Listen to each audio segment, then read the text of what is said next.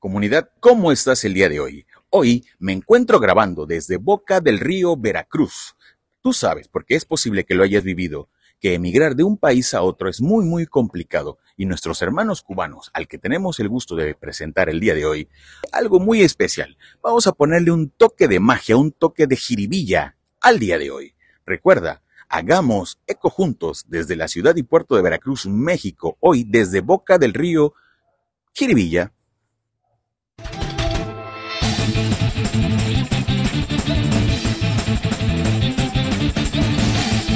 Comunidad, pues velo aquí el día de hoy. Él es Robertico Valdés, directamente desde Cuba. Hoy en Veracruz vamos a presentarlo. Robertico, ¿cómo estás hoy?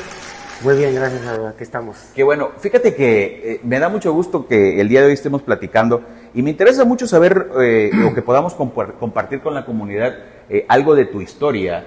Eh, tú eres cubano, Así ¿correcto? es, nacido Y en Cuba. Nacido en Cuba, Casi, casi no se nota. casi no se nota, ¿no? Y eres nacido en Cuba, pero ¿qué haces hoy en Veracruz? ¿Cómo Bueno. llegas? Ok, bueno, eh, después de haber terminado mi, mi carrera, porque yo soy, antes que nada, soy ingeniero civil. Ah, mira. Sí, este, básicamente lo hice por mi madre, ¿no? Porque Ok. a mí siempre, desde, pequeño, me gustó mucho la música. Entonces, como toda madre, ¿no? Termina la carrera y ya luego haces lo que quieras, ¿no? sí. Entonces, eso fue lo que hicimos. Ok. Eh, Ingeniero civil. Sí, exactamente. Terminamos la carrera y luego eh, comienzo a estudiar en Cuba, en una escuela para capacitación de artistas profesionales. Entonces, eh, básicamente en Cuba todo músico y todas las personas que se dedican a la artistiada para poder pertenecer a una empresa, eh, pues se puede decir así, te obligan al estudio, te obligan al estudio. Yo pienso que eso es muy bueno, ¿no? Y entonces, eh, a raíz del estudio empezamos a viajar a varios lugares y favorablemente para mí me tocó venir a este hermoso país de México a trabajar. Ah, ok. Eh, primeramente entramos por Mérida con un espectáculo y posteriormente venimos a Veracruz exclusivamente a la inauguración del acuario de aquí de mira. Hace ya varios años. Sí, eso fue en el año 93, 92, 93. Eh, en aquel entonces este, estaba la, la televisión de aquí y pues nosotros actuamos para la inauguración y lógicamente después se interesó un empresario en el espectáculo. Regresamos a Mérida, ese empresario también fue a Mérida con nosotros y firmó un contrato con el que realmente nos, nos tenía con, con contrato. Y regresamos a Veracruz y estuvimos aquí como un año trabajando en un, local que se llamaba Nereidas, que precisamente estaba a un costado de- del acuario. Y como todo cubano me enamoré. Me enamoré de una, de una jarocha y este, me regresé a Cuba, nos casamos allá, en Cuba. Se hizo todos los trámites que en aquel entonces estaban bastante difíciles y yo tuve la, la suerte de que todo fue muy rápido. Y pues me regresé, me regresé ya aquí a Veracruz y desde entonces aquí estamos. Fíjate que e- e- es, buena historia, ¿eh? Digo, eh, estudias ingeniería, eh, vienes a dar un espectáculo, pero eso ya es en la música. Así es. O sea, en ingeniería nunca ejerciste nada. Te voy a ser sincero. Ok. Como te expliqué, siempre me gustó la música. Lo bien. yo fui, dijéramos, un, como le dicen aquí, un matadito, un nerd. A mí siempre me gustó leer, estudiar. La beca de, porque fue, la estudié en Rusia, no fue en Cuba, fue en Rusia. La beca fue porque fui uno de los mejores estudiantes en La Habana y, y, este, y- y nos dieron la beca. Pero lógicamente no me gustaba, no me gustaba. Lo hice por mi madre y eh, sí, estuve trabajando hasta eso, porque el gobierno te paga todos esos estudios y luego tienes que regresar, lógicamente, a pagar con tu trabajo lo, lo- lo que estudiaste, ¿no?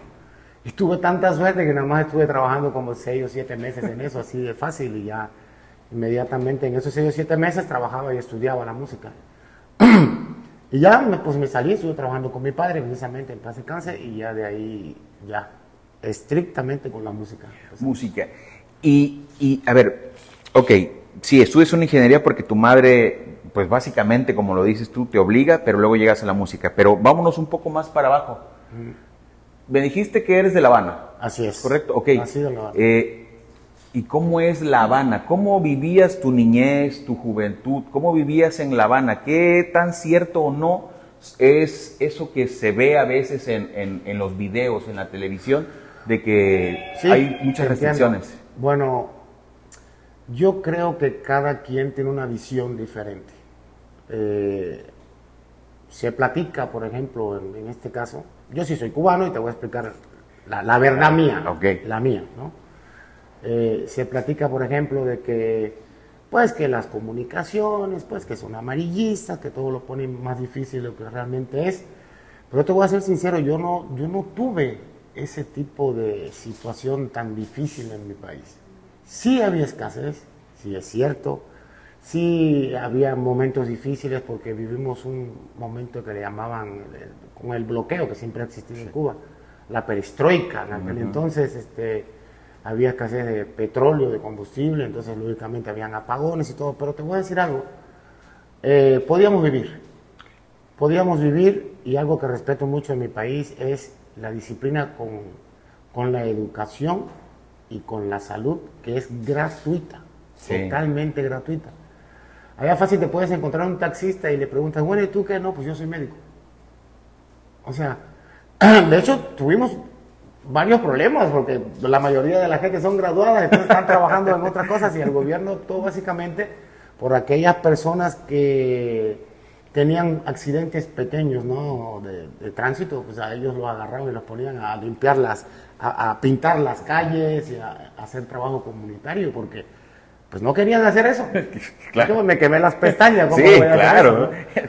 Y ese es, ese es lo, lo básico. Ahora, de niño, que yo recuerde, que me acuerdo muy bien, este, primero tuve una educación maravillosa, porque debo decir que mi madre fue mi madre y mi padre al mismo tiempo, porque desgraciadamente no, no me tocó verlos juntos en convivencia ya cuando yo ya decí, ya todo el tiempo estaba yo con mi mamá.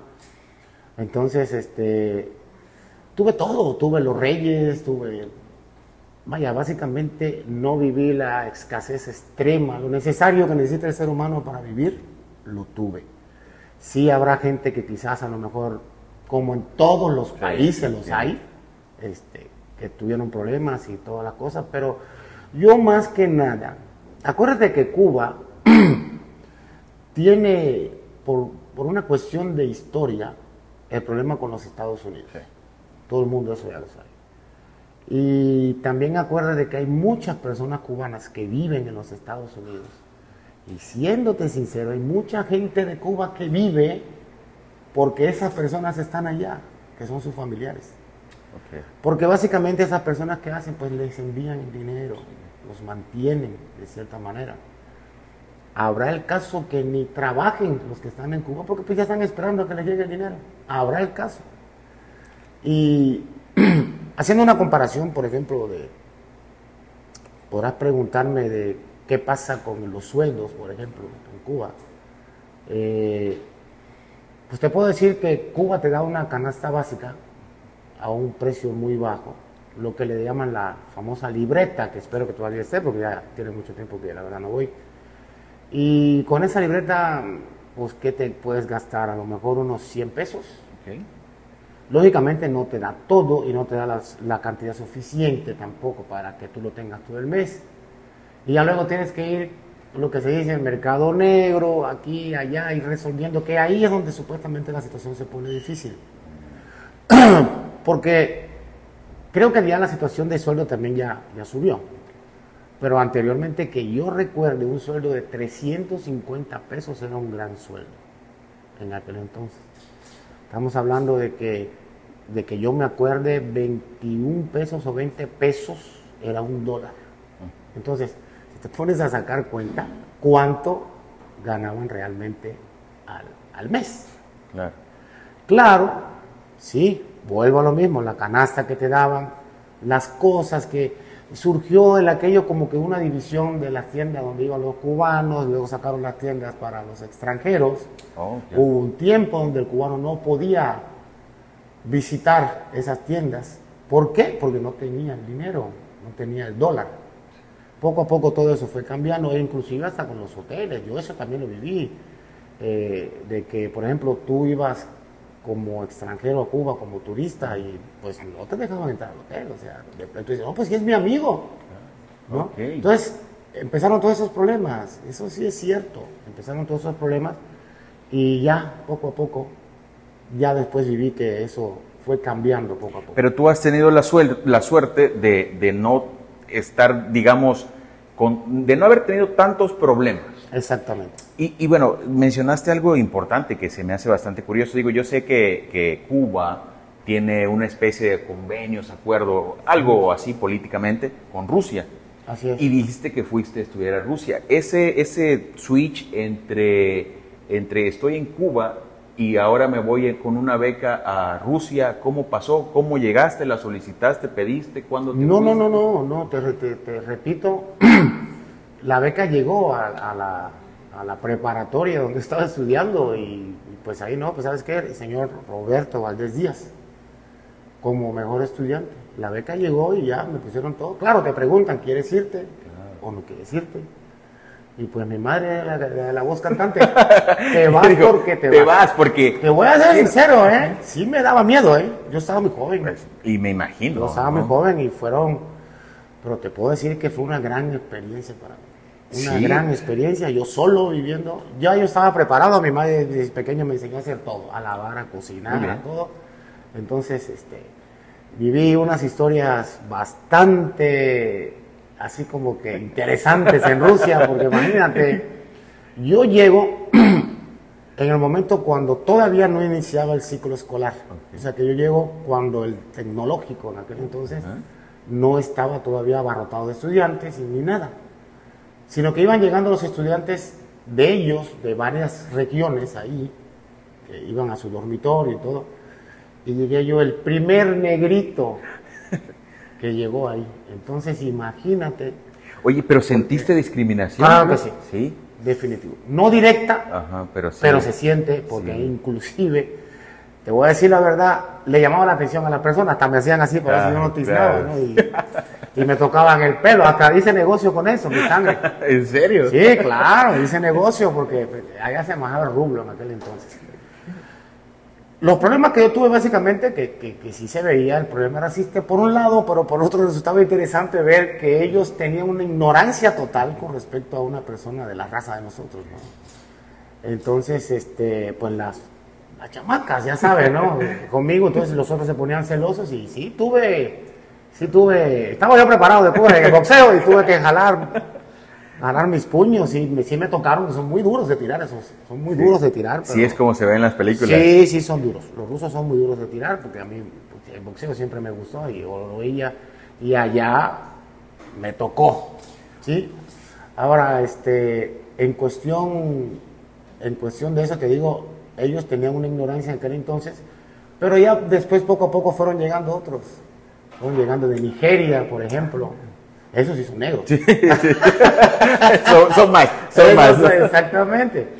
Y este, angolanos, de, Etio- de Etiopía. Pero muy bonito porque la gente que era de- de- del extranjero, que no eran de, de Rusia, eh, nos uníamos. Nos uníamos y poquito a poco, poco a poco, porque eso sí, por ley tenías que vivir en los cuartos con ellos, con los rusos. O sea, no era de que todos los extranjeros, no, era un extranjero y tres rusos. Eran, eran cuartos de dos literas. Pero yo enseñé muchas cosas también a ellos. pues, ¿no? Sí, sí, por ejemplo, la higiene en mi sangre. ¿En serio? La higiene. ¿Qué tal eso? No, no, imagínate. Ellos, por un problema de frío o lo que sea, que, que para mí eso no tiene nada que ver, porque haciendo frío de todas maneras hay que bañarse. Pues te puedo decir que los sábados eran los días de los baños. O sea, era, era- al principio sufrí un montón de eso. Imagina siendo latino, que se quiten los zapatos después de no haberse bañado unos 3, 4 días. Ya por ahí te la pongo. Y, y jóvenes, además. Sí. ¿sí? Y jóvenes. Entonces, poquito a poco fui poniendo de las mías, ya después que vieron que tiré a dos o tres, vamos a hacer el caso a este negro y ya, vean qué bonito es bañarse, pues no se bañen, no se bañen en la mañana, porque si ya hacía frío, bueno, pues cuando ya se vayan a acostar a dormir, bañes. Fíjate, es- historias que, que, que de repente uno no conoce, ¿no? Sí, Porque así es. eh, no tenía ni idea que eso podía pasar. ¿Y cómo le hiciste con el idioma? Ah, bueno, yo primero, antes de salir, pasé en Cuba un año de, estudios preparatorios, de, de, todo, matemáticas, química, todo en ruso y el oh. idioma, acompañado con el idioma. Y también tenía yo que aprobar todas esas materias para poder vivir. O sea, un año estudiando toda tu escuela en ruso. Exactamente. Ah, mira, fíjate, eso es bastante interesante porque, por ejemplo, eh, acá en México, en ocasiones, como que presumimos de que, de que, de que tenemos una educación, eh, pues muy buena, ¿no? Pero yo no conozco una escuela en México que haga ese tipo de, de preparación para sus alumnos.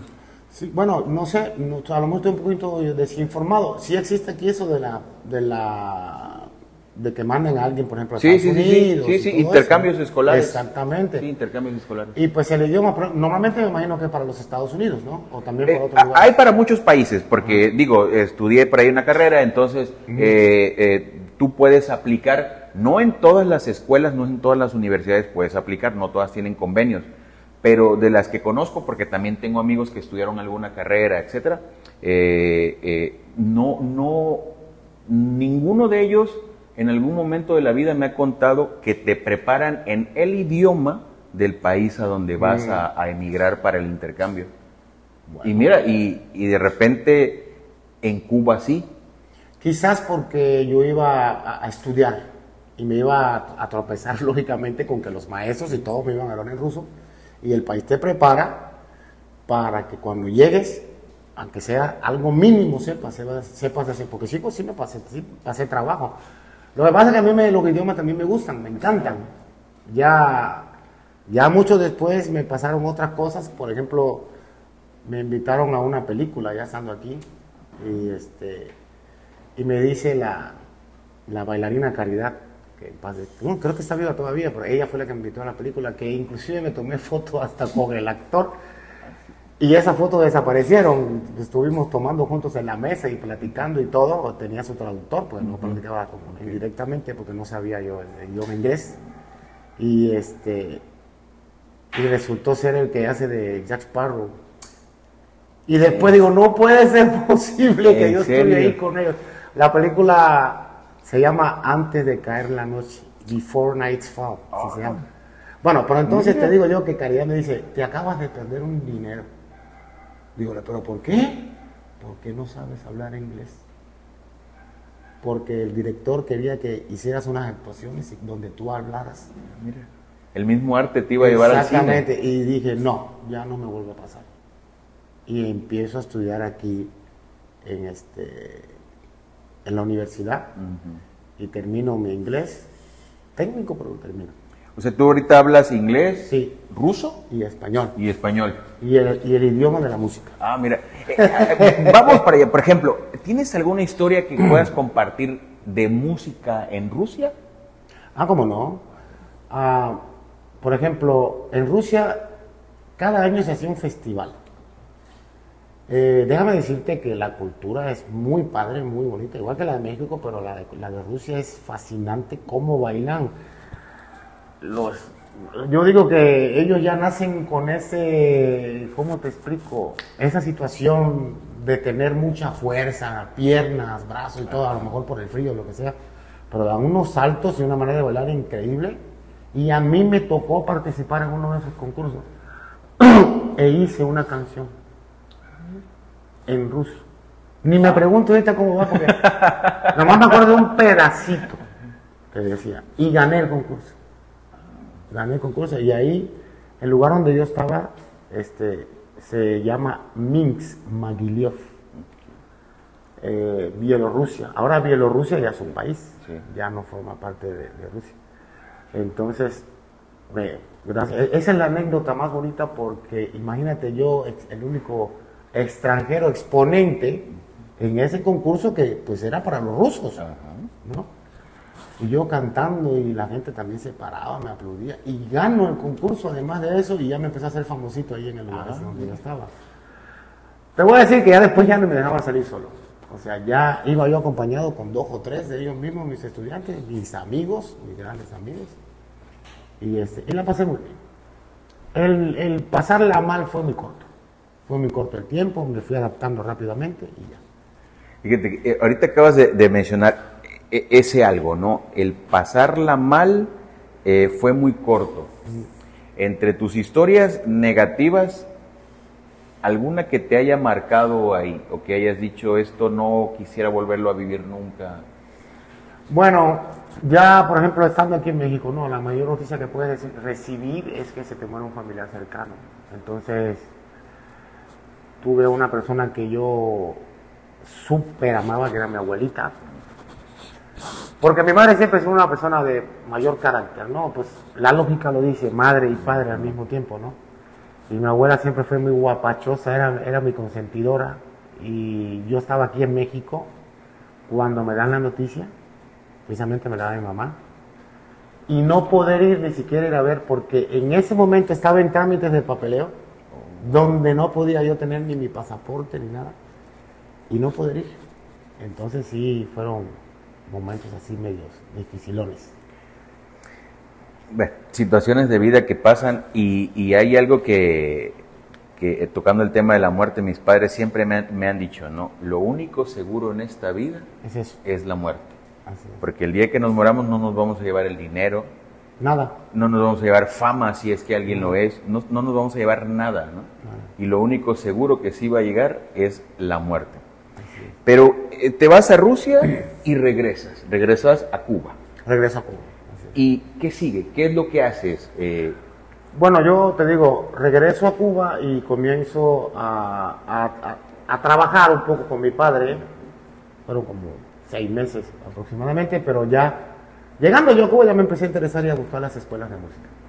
Entonces, Adolfo Cervantes se llama la escuela, me acordé. Empecé a estudiar ahí y trabajaba yo con mi padre y todo, hasta que ya me contrata. Fíjate, esta es otra anécdota muy bonita, mi, mi vida está llena. Resulta que hay una orquesta que pone a interés un lugar para un cantante, ¿no? Para viajar precisamente. La orquesta Sublime. Entonces, había una fila increíble, pues todo el mundo quería viajar, ¿no? Y tú sabes que en Cuba hay mucho cantante, hay mucho músico, hay mucho bailarín, ¿no? Brotan, ¿eh? Sí, sí, sí, brotan. Talento, y todos con talento. Sí, sí, sí. Todos. Además.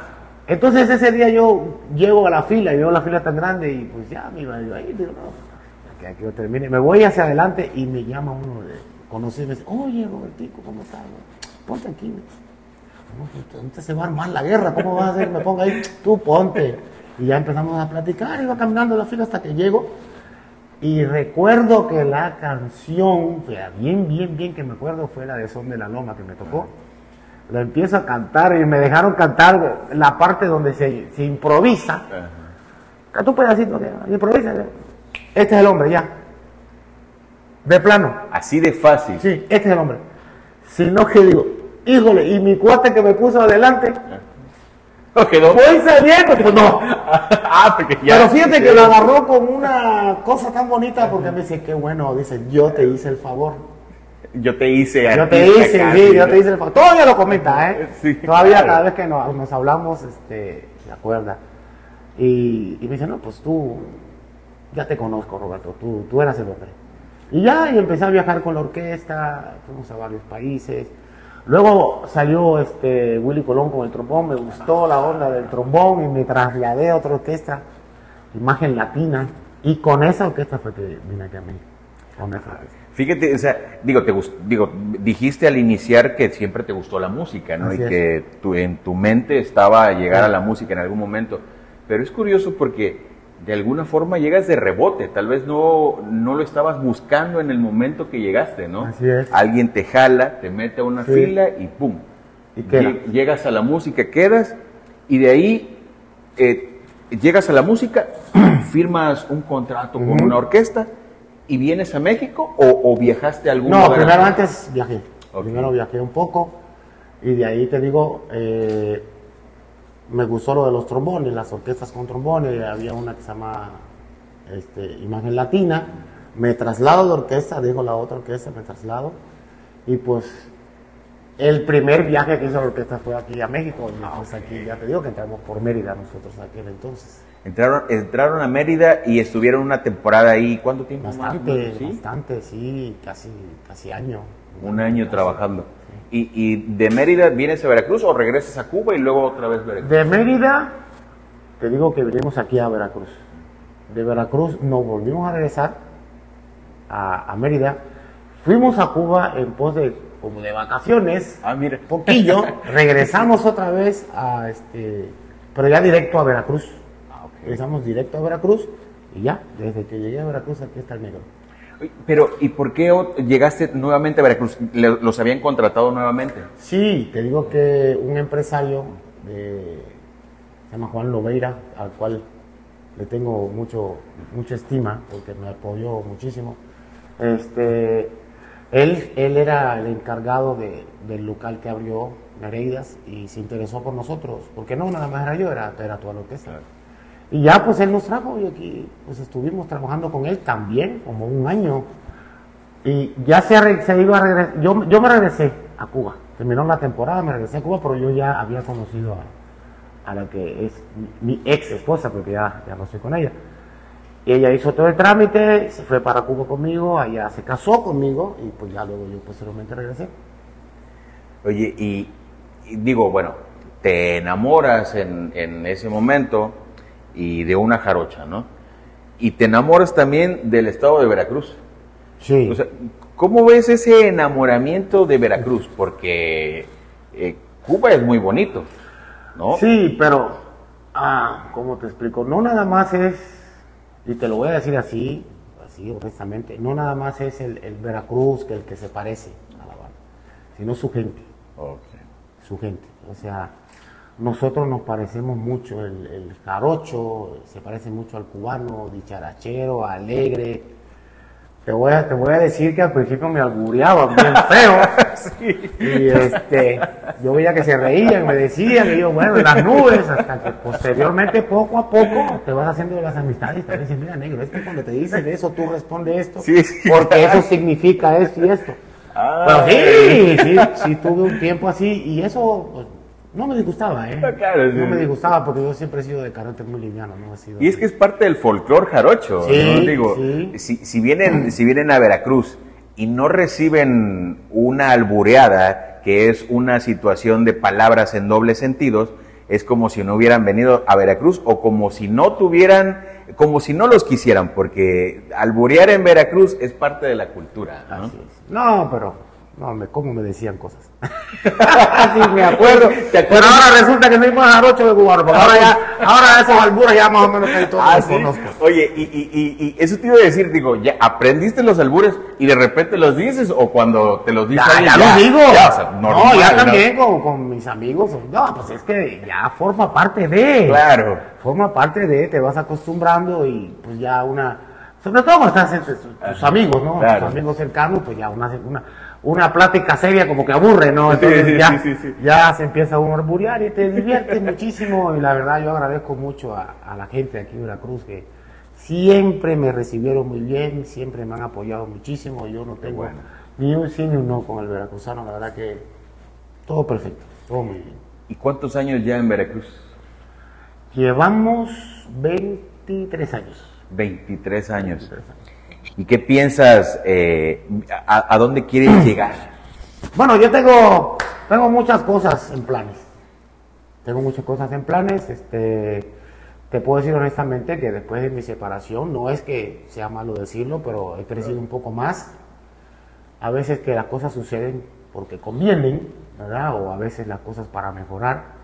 Sin menospreciar a mi ex esposa, porque Claro, pues, claro. definitiva somos amigos todavía. Bueno, Yo tengo dos hijos aquí, ya están grandes, ya están... Jarochos. Sí, bendito el Señor, muy buenos, muy buenos chamacos, como dicen aquí, estudiados, graduados ya. Uno ahorita está en Canadá, es artista también, ¿no? ah, también. sí, como no, eh, Robert Jr., así se hace llamar.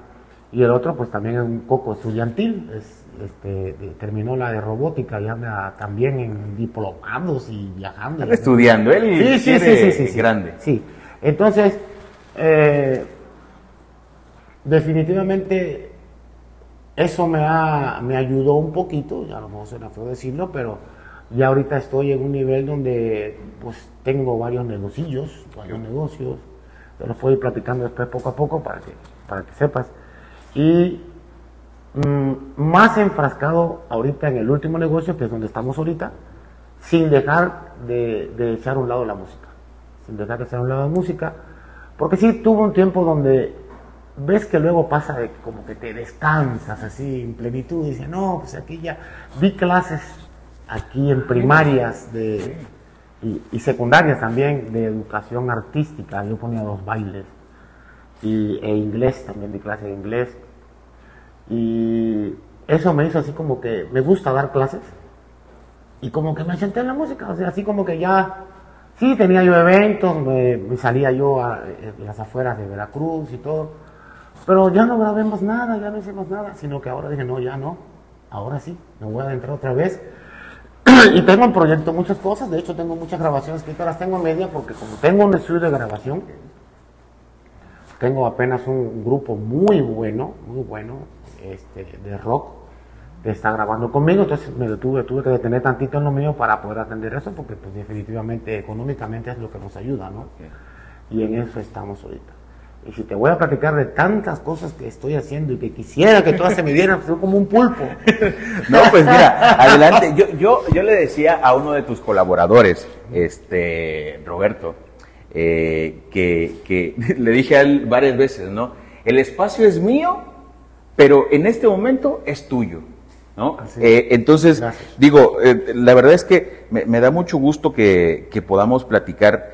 Cuando empezamos la grabación el día de hoy, dijimos que, un amigo mío cubano, que eres tú, eh, le iba a poner un toque de jiribilla al día. ¿De qué se trata este proyecto de jiribilla? Cuéntanos un poco. Sí, claro que sí. Bueno, mira, siempre, aparte de lo de la música, lo, lo más que tengo personalmente es apoyar y ayudar a las personas. Entonces, yo me encuentro en un lugar donde hay también muchísimo talento, pero a veces me entristece ver que estamos, ¿no? Este, en una posición donde muchas personas no consideran el talento musical, por ejemplo, como un, un, sector donde uno debe de ganar realmente lo que debe de ganar por, por el don que tenemos y por lo que sabemos musicalmente. Eh, no pudiera ser a lo mejor que dentro de los propios músicos hay un poco de culpa con relación a la, a la cuestión monetaria. Entonces, también he visto tanto talento en la calle caminando. Sí, sí, sí, sí. Que dices, ¿cómo puede ser posible que esta persona no esté donde deba de estar? ¿O cómo estamos desaprovechando la, el talento de esta persona? ¿Por qué no que todos lo conozcan, que todos lo escuchen, que lo vean? Entonces, hice primero el proyecto del estudio y de ahí dije, ah, caray, ¿por qué no hacemos un foro cultural? ¿Sí me entiendes? Entonces, gracias a la nueva pareja que tengo, que tengo que decirlo así, la señora Frina Salia, que es la, ahora sí la mancuerna, la mano, mi mano derecha de todo, eh, favorablemente para mí, donde estamos ahorita, este, es un proyecto mutuo. Lógicamente, ella también da ideas, pero ya musicalmente y todo, pues soy yo. Entonces, este, la idea es el foro cultural donde vengan los artistas a exponer su talento, ¿sí? Pero pues que también se lleven un algo económico, ¿sí? Porque lo que no pueden, lo que no hacen cuando te hablan y te quieren contratar y te dicen, no, pero espérame, porque fulano me cobra tanto. Y yo en ese sentido sí he sido bastante sangroncillo, porque dice, bueno, pues vete con fulano, claro. yo te voy a cobrar tanto. Entonces, este, aquí lo hacen, aquí lo hacen. Tengo que ser sincero contigo, apenas estamos empezando. Entonces, va a costar un poco de trabajo acostumbrar a que el jarocho diga, caray, voy a hacer un pago de cover para ayudar a una persona, pero también no se dan cuenta que ellos son el jurado, o sea, vienes a ser jurado aquí, a decir, ah, caray, sí, pero mira, no me gustó, oh, pero qué bueno, oh, espérate, ojalá, mira, o sea, y a conocer y a ver a la persona cerca, cerca, aquí está, mira, todo cerca, y con la posibilidad de que después que se termine el espectáculo se trata de platicar con la persona, convivir, Entonces, ¿qué hicimos? Empezamos por eso.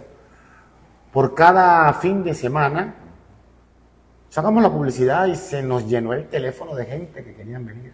Increíble. Si quiero, si quiero, si quiero, si quiero. Empezamos a hacer eh, los proyectos, ellos decidían cuánto querían cobrar por, su, por el cover. Entonces, como te explico, como estamos empezando, no hemos tenido un gran éxito todavía en ese sentido. Pero soy muy luchador y hasta ah, que no lo logre, claro. ¿sí? Hasta que no lo logre. Porque sí resulta interesante, hemos traído gente que vale la pena, o sea, que, que vale la pena y que la gente se pierde por no pagar un cover que a lo mejor luego un fin de semana te lo gastas en una cerveza, para que me entiendas. Claro. Y estamos, también, otra cosa, quise hacer un lugar un poquito más seguro, un poquito más familiar, porque si te das cuenta son 70 personas exclusivamente lo que cabemos aquí. Ya después queremos abrir la parte de afuera. Y después tuve la, ahora sí, el acontecimiento, que eso yo digo que Dios lo, me lo mandó, de, tener a un gran amigo, que es el, joven Moisés, que es el chef, que lo conocimos a través de mi sobrino. ¿Y por qué no? Digo, bueno, pues vamos, vamos a entrar a la cocina. Y, este, y él con toda su disposición, adelante, es un joven muy prometedor de la cocina. Y empezamos este proyecto y ahora ya abrimos también como, como restaurante. Entonces estamos en restaurante, sigue siendo foro cultural, trabajamos los sábados con lo que es este, los artistas que traemos. Y yo me doy a la tarea de que cada viernes de quincena, la peña con Robertico Valdés. Ah, claro, sí porque no he sido una persona que haya trabajado en, en antros, en restaurantes, no, no, no, siempre he sido por ese lado así como que un poco guardar mi figura para, para no estar en eso y también hecho de que como he tenido yo también otros trabajos de, de ser maestro y todo eso, eso me ha ayudado bastante porque yo también entiendo a los que se dedican totalmente a la música que de eso tienen que vivir. Entonces, pues lógicamente andan buscando, ¿no? Claro, hay que ¿Dónde está el pan? ¿Dónde está el pan? Pero no, yo, pues como tenía yo otras actividades, me dio la tarea de, irme guardando y guardando. Entonces, lógicamente, cada vez que dicen por Robertico Valdés, porque está la, la canción que más le gustó aquí, que ya está viejísima la canción, es la de Ansias. Y con eso fue con lo que yo más o menos me, me hice un poquito famoso aquí.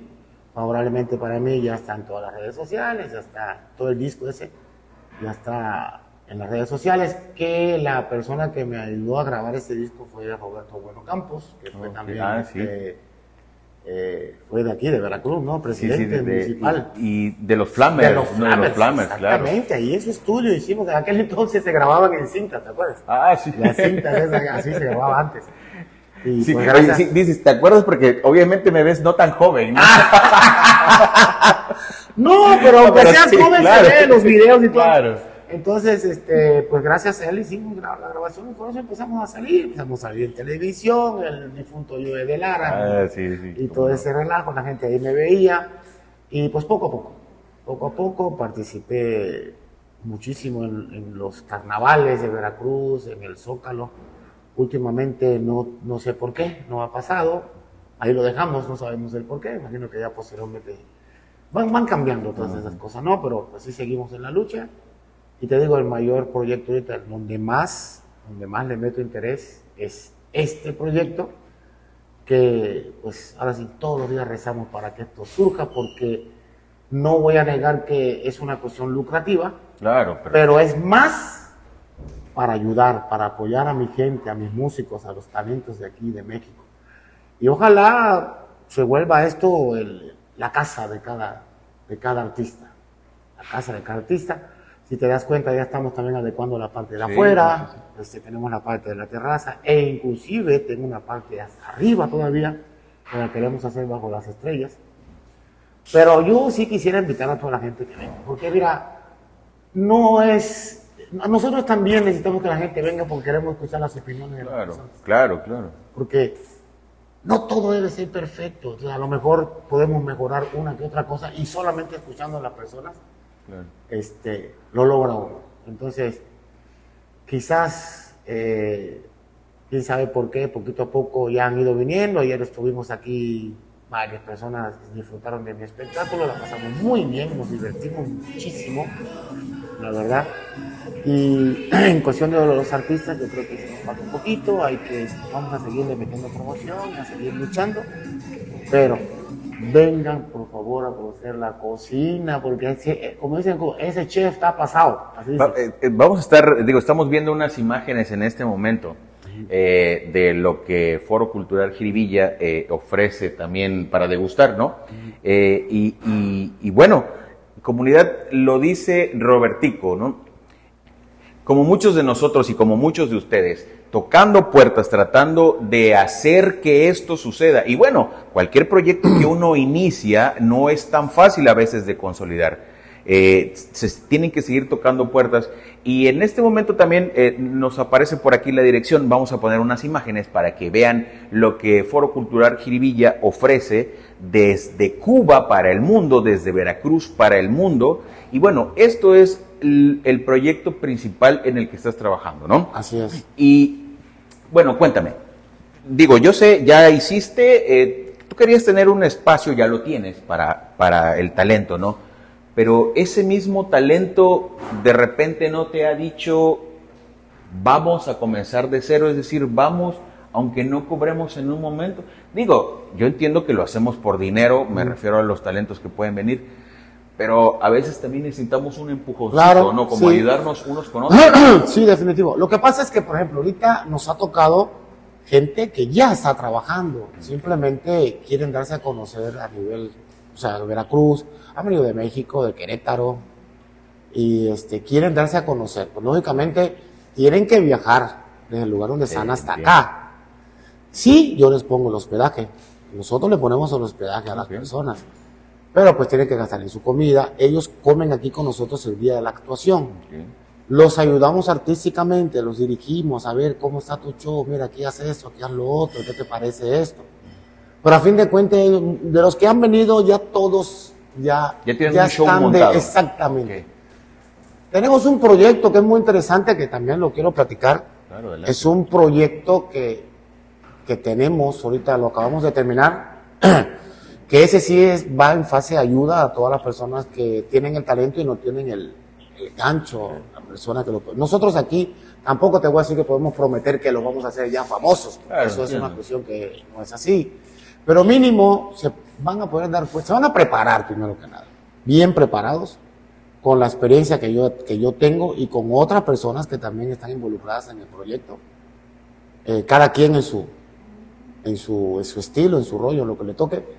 Y ese proyecto sí va enfocado totalmente a, a, la, a la, juventud o a la persona que, que, tiene el talento y, le falta eso, le falta, como dicen en, en Cuba, le falta la patadita. El empujón de, que hablabas tú. Y eso incluye todo, ¿eh? Incluye, incluye totalmente todo e inclusive donde el jurado se reúne porque lógicamente primero hay una hay un casting, ¿no? E incluye, yo tengo muchísimas canciones, muchísimas canciones que no he grabado de otros estilos diferentes. ¿Eres escritor también? Sí, soy compositor y, y, también mi pareja lo es. Okay. Entonces, estamos dispuestos a entregar las canciones también para dárselas, porque a veces tú escribes y dices, sí, pero, pero esto no es para mí. Claro, sí. ¿Sí, me entiendes? Sí, claro. Dice, ah, esto se oiría bien en la voz de fulano, o se oiría bien con la orquesta de fulano, ¿no? Veces escribes, escribes, escribes. Y precisamente estamos dispuestos a eso, a entregar canciones, que eso es lo más difícil. Lo más difícil es, te vas a encontrar con gente talentosísima, pero te cantan canciones de gente que ya, ya la dio a conocer. O el, dichoso imitador, ¿no? Que, ah, que, que, es lo peor. Es lo peor porque la imitación solamente para dar un espectáculo sobre eso, sobre la imitación. Pero no lo utilices como para, para, para ser tú, no vas a poder. Porque ya van a decir, ah, pues es fulano, se parece a fulano. Se parece. Se parece. Pero no es. exactamente. Y aquí lo que vamos a trabajar también es eso. Porque hay mucho talento que realmente ocupa eso. Ocupa eso y muchos hasta fingen la voz para tratar de parecerse. Y toda la educación está, el proyecto está buenísimo porque es desde la preparación física. Ah, ah mira, es muy importante. Sí, ¿eh? desde la preparación física hasta la preparación musical y psicológica, porque también vamos a meterla todo. Todo va acompañado de los papás, ¿eh? todo. Ok, perfecto. Todo va a la mano de los padres. Supervisado Todo, totalmente. todo va acompañado de la mano. Y aparte de eso, muy, pero muy barato. Muy barato. Apenas subimos el, el anuncio, tiene como tres días, estamos esperando, tiene que ir caminando el asunto. Claro. Y pues ojalá, ojalá y nos den la oportunidad de apoyarnos. Ojalá. Sí, eh, mira, eh, este espacio que es mío, pero que hoy es tuyo, es también para este tipo de, de- de cosas, de situaciones, ¿no? Eh, yo estoy casado también con, con una idea de que eh, esto, uno hace este tipo de cosas para tratar de apoyarnos unos con otros, ¿no? Escuchaba yo una entrevista de una chica eh, hace unos días que decía que no importa el espacio, lo que, lo que quieren es darse a conocer, ¿no?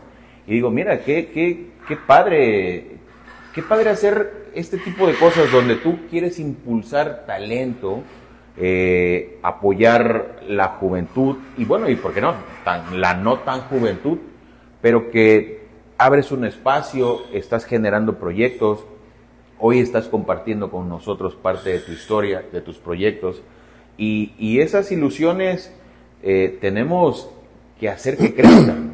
Así es. Te digo que soy como un pulpo con mis Sí, cosas mis proyectos. Yo es- también se me ocurrió, te voy a decir algo. A ver. es que se me ocurren las cosas, ¿no? ver, Eh, ¿Las anotas? ¿Las Sí, escribes? sí, Ah, sí, sí, claro. Este, tengo, yo siempre a mí el deporte que más me gustó siempre fue el boxeo. Ok. Inclusive ya estando en Rusia también lo, Ah, lo sí, practiqué. sí, sí. Pero, y el béisbol, porque tú sabes que Cuba Sí, pero llego a México, llego a México y en paz descanse un gran médico, amiguísimo mío, me empieza, a, me empieza a llevar a los partidos de fútbol aquí en Veracruz. Ya que vente porque vamos a ver los tiburones Así es. Y por la televisión. Y empecé a ver cómo es la pasión hacia ese deporte aquí en México, que es increíble. Allá en, en Cuba no. Con el fútbol no. Fútbol no. Con el fútbol no. Y la gente sí va a ver el béisbol. Pero es que aquí son apasionadísimos al fútbol. Apasio- o sea, así que coraje. y todo. Bueno, Sí, ya- sí, yo sí. ya estoy igual. Ya- se me pegó. Y Claro. ahora ya me encanta ver los partidos, sobre todo sus internacionales. Cuando Ah. juega México, mi México, que yo hasta por ahí tengo la camiseta y todo. Y, este, Bien. y esa persona me empezó a estar llevando y llevando y llevando. Hasta que un día, viendo un partido, le digo, oye, fíjate que estamos jugando en América, que me acordé. Este fulano debió haber hecho esto, así no, pero el director técnico yo creo que debería hacer este cambio. Y se me quedaba viendo y me dice, oye, te invito a que seas mi director técnico de mi, de mi equipo, Ah, mira. porque tú sabes. Y yo, pero ¿qué voy a saber? Yo jamás y nunca jamás. Eh, De ver. ¿Verdad? ¿no? De ver. De ver. Dice, no, tú lo vas a hacer. Órale, te invito. Ya me llevó, me presentó con todos y empecé a ir con ellos. Maravillosa experiencia O sea, porque... te hiciste director técnico. Sí, es que te digo que aquí, vaya, ocho por ocho. Y estaba yo con ellos y ya después se me ocurrió crear mi propio equipo. Y ya Ah, después... sea, sí, también. sí, escucha esto. Y ya después compramos un terreno y ya tengo, y ya tengo un campo de fútbol también. Y todo con el interés de, de aquel lado donde estamos por allá por Izcualco, este, se llaman Las Balsas, Ok.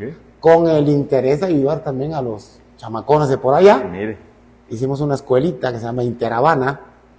Eh, de- lo que nos dio en la torre fue la dichosa pandemia esta. Bien. Y ahorita estamos en pos de volver a reiniciar todo el proyecto ahí. Y pues también, o sea, también allá el fútbol. Estamos con lo fútbol. Ya no tengo el equipo porque te digo, ahora sí, no puedo estar haciendo todo, ¿verdad? Pero ahí también estoy metiendo las manos. Oye, eh, digo, sigo escuchando frases muy similares. Apoyar, Sí. apoyar, Siempre, siempre, apoyar. siempre. ¿Y ese gusto de dónde, cómo, por qué?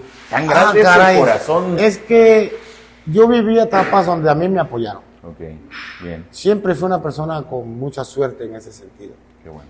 E inclusive hasta gente extranjera, rusos, puertorriqueños, colombianos, gente que me veía y no sé por qué. No sé por qué, o sea, te puedo decir que no sé si sea el carácter o no sé si sea la personalidad, Pero siempre, cualquier cosa, no, no, mi negro, a ver. Entonces, quiero, eso es tan bonito. Claro. Eso es tan bonito que lo he querido siempre estar transmitiendo. ¿No? Y, y, qué bonito que lo transmitas y qué bonito que la otra persona o que la otra persona que no lo ha hecho intente hacerlo. Porque, porque me vio a mí hacerlo. ¿Sí me entiendes? E, eso está, eso, digo, la verdad es que me late. E, este programa el día de hoy se llama Hagamos Eco Juntos, ¿no? Gracias. Eh, la parte de hacer eco justamente es lo que tú haces, entre otras cosas, ¿no? Digo, tienes jiribilla, eh, tienes, eh, preparas un proyecto, tienes un, un, campo donde ahora entrenan personas y sigues apoyando. Pero esa es la parte que se oye como bonito. ¿Alguien te ha hecho en eso apoyar, apoyar, apoyar? ¿Alguien te ha hecho una jugarreta ahí? No, alguien, muchos. Muchos. Claro, ¿no? Muchos, muchos, Claro. pero no me arrepiento de, de- Sigo apoyando. Sigo apoyando, inclusive hay gente que, que sí me han hecho jugarretas y que se van, se arrepienten y regresan y otra vez lo recibo. Y otra vez lo recibo.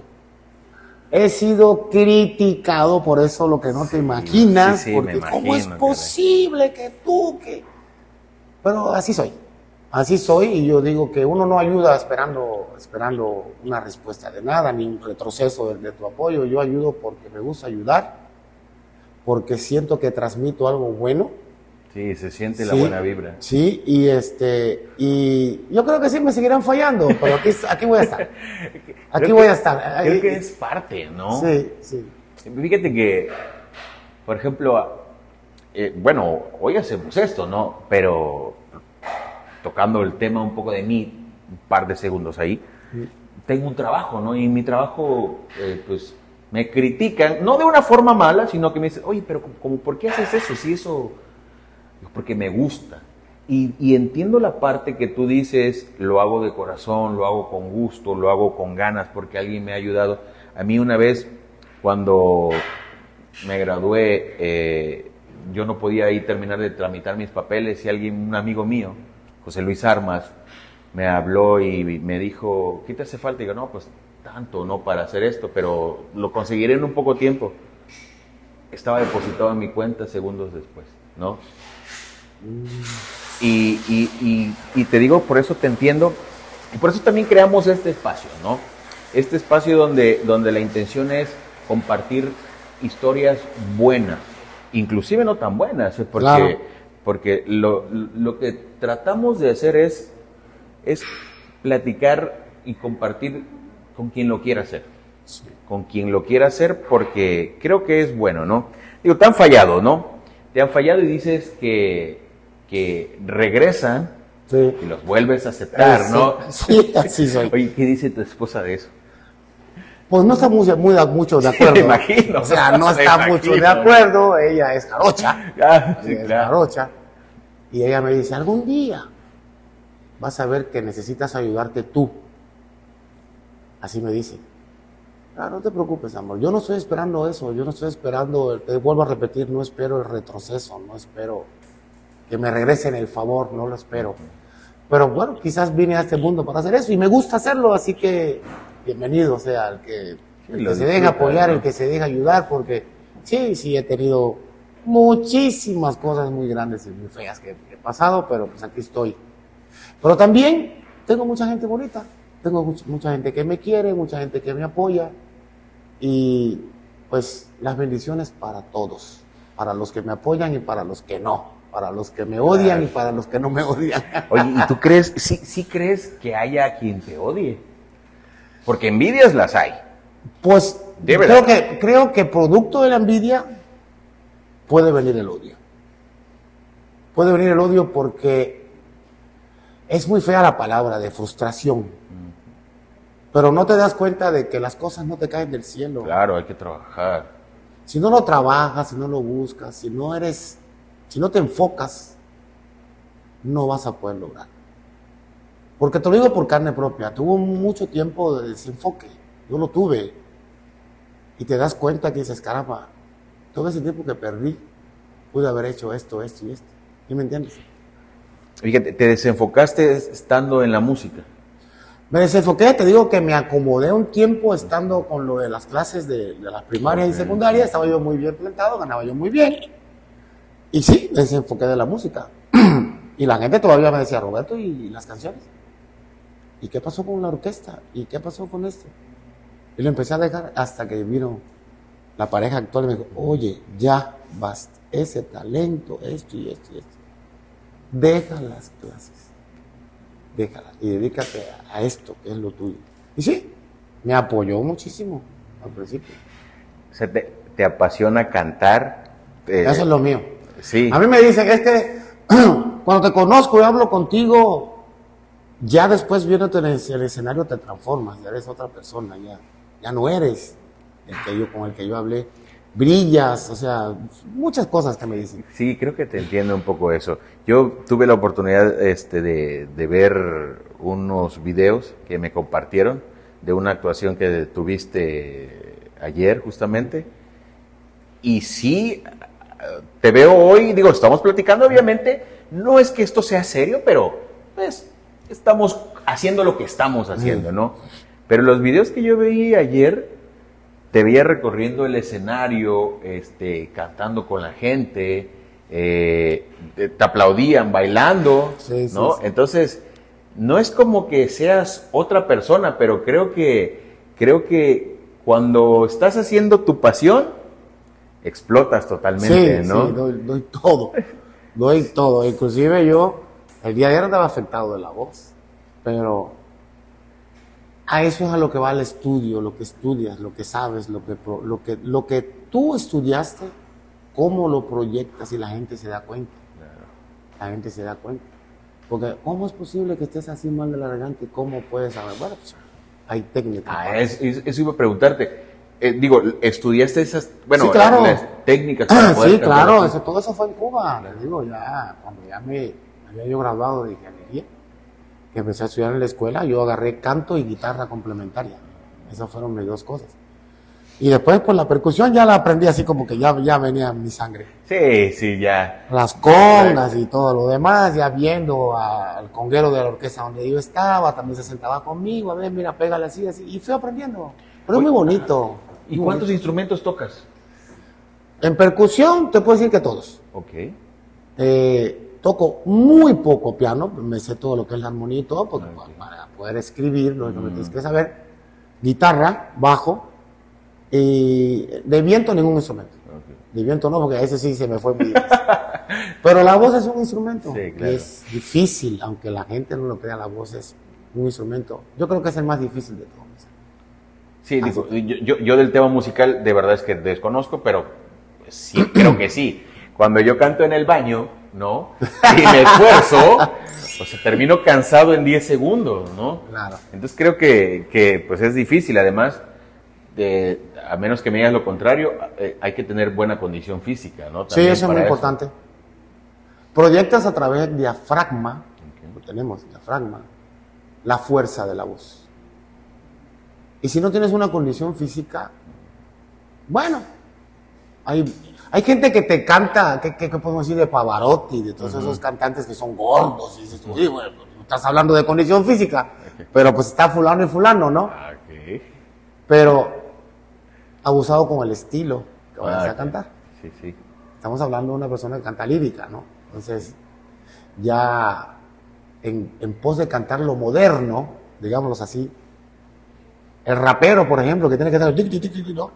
Sí, muy rápido. Exactamente, ¿no? O el, ya todos los estilos, ya casi todos son. Las salsas es un, es un género muy difícil de cantar. Ah, eso, digo, ahorita que estás mencionando estilos musicales, ¿cuál es tu género favorito? Yo soy salsero. Salsero. Sonero, sonero salsero. Sonero, salsero. Y me vas a preguntar cuál es la diferencia. Eh, sí, sí, porque yo, yo me quedé. tic, tic, tic, tic, tic, tic, tic, Yo me quedé como que. ¿Cuál será la diferencia? ¿No? Porque porque no, no sé, pero pues tú eres el que sabe, cuéntame. Bueno, sonero es aquel que es capaz de, con la melodía, llevando la melodía, llevar a la par la improvisación. Ah, mira. Es como, es como el rapero, pero el rapero no utiliza la melodía. el rapero se basa en el ritmo de la canción, la métrica, la Gracias. métrica. Este mi amigo Tocayo, ese que está aquí con nosotros también, ¿sabes? este, la métrica, el ritmo para, para hacer sus improvisaciones. No sé si te has dado cuenta que luego más rápido, más Ah, lento. sí, sí, sí, sí. Pero no hay una melodía. No hay una melodía. Y, y aquí el sonero es el que tiene que tener en cuenta la melodía para no desafinarse con respecto a la armonía de la, de la, de la canción y aparte de eso improvisar. Es un poquito más difícil. Ah, mira. Si no, si no es menos cierto, eh, el rapero tiene que estar leyendo, leyendo, leyendo, ¿no? Para poder buscar la rima, sobre todo de, las, de lo que dice, ¿no? Nosotros también. Porque imagínate, también tiene que rimar lo que improvisas. Sí, sí, sí, claro. Porque... Y, y melódicamente. Melódicamente. Entonces, ese es el sonero. El ejemplo está más, más puesto Oscar de León. Mi amigo, porque es mi amigo, lo Ah, conozco mira. en persona, sí. Qué bueno, qué bueno. Entonces, ese, en aquel entonces también estaba el Benny Moré. Hay muchos soneros. Bueno, más bien no, hay pocos soneros. Hay más salseros. Hay más salseros que soneros. Ahora, el salsero. Agarramos una canción ya escrita, le ponemos la melodía y la cantamos. Se acabó. Escribimos las improvisaciones y la cantamos. Ese es el salsero. Por ejemplo, nosotros, a mí me dan una canción que puede ser de, de otra, de otra persona, pero me da la melodía de lo que trata. A lo mejor quizás me da los coros, pero no me da la improvisación. Porque sabe que yo soy sonero. Ah. Pero ese es pa- específicamente para ti. Sí, para el sonero. sí, sí. De hecho, es interesante ver, llegas a un estudio de grabación de, donde hay soneros y te diviertes increíblemente porque, y te, te asombras, te, te asombras, qué bonito, ¿no? Está la canción, la rola escrita y el que sabe leer la música, pues lees el canto, lo vas cantando, y cuando llegas a la fase donde tienes que empezar a improvisar, ya sueltas el papel, Ah, sí. Sí, ya sueltas el papel y empiezas a soltar, a soltar, a soltar, a soltar. Y la gente que está afuera está. ¿No? Está bonito. Detrás de un, de un Eh, cristal. sí, sí, pues tú sabes así son los estudios. Claro, sí, sí, los he he tenido y, oportunidad de verlo. y este, y eso es bonito. Es bonito. Ahora, después, se nos hace difícil una vez que ya grabaste, ya las personas se acostumbran a escuchar lo mismo que dijiste en la grabación, porque lo escuchan en la radio. Sí, sí, escuchan- es cierto. eh, ¿Sí? Sí, sí. Fíjate que sí es cierto, Sí. ¿eh? porque cuando yo escucho una canción de un artista, alguien, y trae los coros o esa improvisación que hizo, y si no la dice, dije, no se sabe su canción. no, o sea, no, No. es que es, es, es Es improvisación. la parte soñada, ¿no? exactamente. Ah. La improvisación. Mira. Eso lo ves más cuando están en vivo. Ah, ya, Cuando sí, están sí. en vivo. Este, el que es sonero, repito, ¿eh? porque el que es salsero ya te lo va a cantar exactamente como viene. ¿Cómo en va el la disco. letra? Pero el que es sonero no lo aguanta, no aguanta. No aguanta estar tranquilo cantando lo mismo, ¿sí me entiendes? Sí, sí, como que cuadrado Sí, no. sí, Hay que exactamente. moverse, Sí, hay, que sí, moverse, hay exactamente. que moverse con jiribilla. Exactamente. Oye, Esa es la- eh, digo, nos, nos trajeron eh, Ese esta- traguito. este traguito y me gustaría, eh, no sé si, si quieres presentar a alguno de tus colaboradores. Ah, claro que sí, claro que sí. Mira, te- vamos, te voy a presentar aquí a mi chef. Ok. Eh, a ver, vente, mi sangre, vente. Aquí está mi chef. Y mi tocayo Roberto, ¿dónde anda? Mi tocayo Roberto, aquí está. Mi tocayo Roberto. Eres el barman y, y aquí es el chef de que tanto te hablé. A ver. Ya sería bueno, eh, hiciéramos una brindadita, ¿no? Va- vamos a comenzar probándola, ¿no? Y le vamos a preguntar ahorita a Robert, que yo tengo, yo tengo el, el gusto de colaborar con él también en, Ah, el, qué bueno. en- en el trabajo, ¿sí? Ah, esto me gustó. Uy, Esto me gustó. Oye, Robert, ¿qué es esta? Esta se llama la clásica piña colada.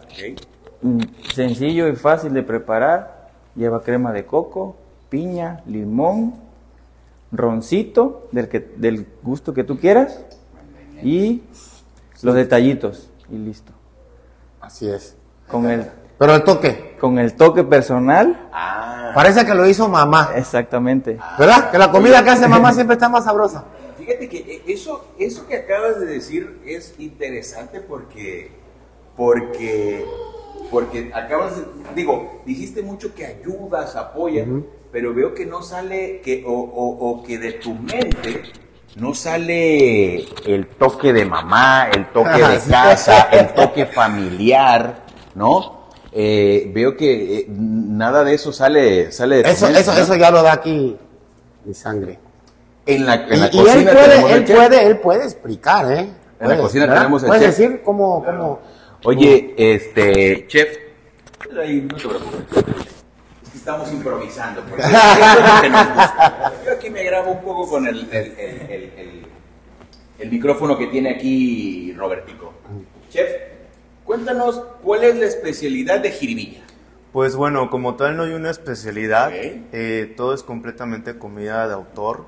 Eh, estamos tratando de fusionar eh, nuestra gastronomía veracruzana con un toque de Cuba. Entonces, todo es completamente creación original de nosotros, incluso el señor Roberto, aunque no sea el gran cocinero, él, de alguna u otra manera, eh, todos los días yo aprendo algo nuevo de él con respecto a, a su cultura y su cocina, y eso me lo ha estado enseñando para que yo pueda crear nuevos platillos. Obviamente no nos alejamos de lo tradicional que hay aquí en nuestro hermoso puerto, sin embargo, eh, estamos, como ya le dije, tratando de que eh, toda esa esencia de Cuba vaya en cada platillo. ¿no? Cada receta es original, cada salsa es de aquí. De lo que se están perdiendo. Incluso tenemos, incluso tenemos una salsa, por ejemplo, la que le llamamos la jiribillosa, que está inspirada en ingredientes y cosas que usa Cuba, ¿no? Y así sucesivamente, como en algunas guarniciones el arroz con gris, que es algo de Cuba, eh, más adelante vamos a meter algo que se llaman tostones y cosas así diferentes vamos a ir metiendo poco a poco a la carta, ¿no? Al final estamos esperando que la carta siga creciendo conforme los clientes vengan. Claro. Este, porque pues eh, de alguna u otra manera tratamos de que todo salga completamente, obviamente, muy delicioso, pero que sea aparte de muy original y muy diferente a lo que estamos acostumbrados, sobre todo los jarochos, ¿no? Y que tenga el, toque como de, como de casa. Así, es de Cuba, en este de caso. Cuba en este caso. Oye, fíjate que, me gusta mucho, ¿eh? ¿Sabes que me siento como en familia? Así es. Sí, de verdad. El lugar nada más desde que entras ya. sí, sí, sí, me siento como en familia, me siento bien, me siento a gusto. Eh, salud. Salud, salud. Está buenísimo. Está buenísimo. Oye, de verdad, eh, el día de hoy eh, muchas cosas como la ven, eh, pues las hemos improvisado porque no somos unos profesionales, y hablo específicamente de mí, no, somos, no soy un profesional haciendo esto, pero lo que hago me gusta y compartir con gente que tiene valor y que puede aportar valor, de verdad es algo que me encanta. Platicar con Robertico, con sus, colabor, con sus colaboradores, de verdad es, es algo muy padre, hay muy buena vibra, hay hay un toque de, casa, hay un toque personal y hay el sello puesto de cada uno de ellos, el toque de la familia en Foro Cultural Jiribilla. Robertico, de verdad estoy muy agradecido, gracias, por, por, el espacio. Robert eh, fue la persona que me hizo llegar a ti, trabaja, trabajamos juntos en una empresa, digo, además eh, hacemos ahí algunas cosas. Y de verdad eh, estoy muy agradecido de haber tenido el espacio y la oportunidad de haber podido compartir contigo el día de hoy. Comunidad, Foro Cultural Jiribilla, redes sociales están apareciendo en este momento, están apareciendo eh, imágenes de lo que puedes venir a probar, a deleitarte, eh, eh, algunos, alguna serie de videos de lo, que de lo que Foro Cultural Jiribilla y Robertico Valdés tiene para todos ustedes, para todos nosotros, dentro de Boca del Río. Calle 13, esquina calle 20. 20, así es. Me la aprendí. Estudié un poquito. Muchísimas gracias, de verdad. gracias Muchísimas gracias. Ha sido, de verdad, un verdadero placer, eh, que me hayas abierto las puertas de tu foro, compartir un poco de lo que, de lo que es Foro Cultural Jiribilla. Y bueno, los esperamos pronto para que sigamos haciendo eco juntos un último mensaje que quieras Claro que sí, ahora sí. Señoras y señores, nosotros queremos saber qué jiribilla es la que traes. Así que por favor visítenos, visítenos, sean ustedes el jurado de todos los talentos que vamos a estar presentando aquí y vengan a probar nuestra exquisita comida que si yo les digo que está sabrosa es porque lo está. ¿eh? Me encanta eso. Los esperamos, Foro Cultural Jiribilla, repito, redes sociales aparecen en pantalla y los esperamos. Calle 13, esquina, calle 20, en Boca del Río Veracruz. Aquí por donde está una tienda muy famosa donde venden por mayoreo, ¿no? Entonces, el Costco, pues. Entonces, eh, entonces vengan, visítennos, créanme, no están viendo ustedes detrás de cámara, pero nuestras familias están detrás de esta, de, de, de la cámara. Entonces, eso es algo muy, muy bonito porque si nuestras familias están apoyándonos para hacer lo que estamos haciendo el día de hoy, imagínense cómo se van a sentir viniendo a Foro Cultural Jiribilla. Hagamos eco juntos hoy, mañana y siempre. Gracias. Gracias a todos ustedes y gracias a la familia veracruzana y gracias a ti. Excelente. Adiós. Listo. ¡Sabodoso! Señores.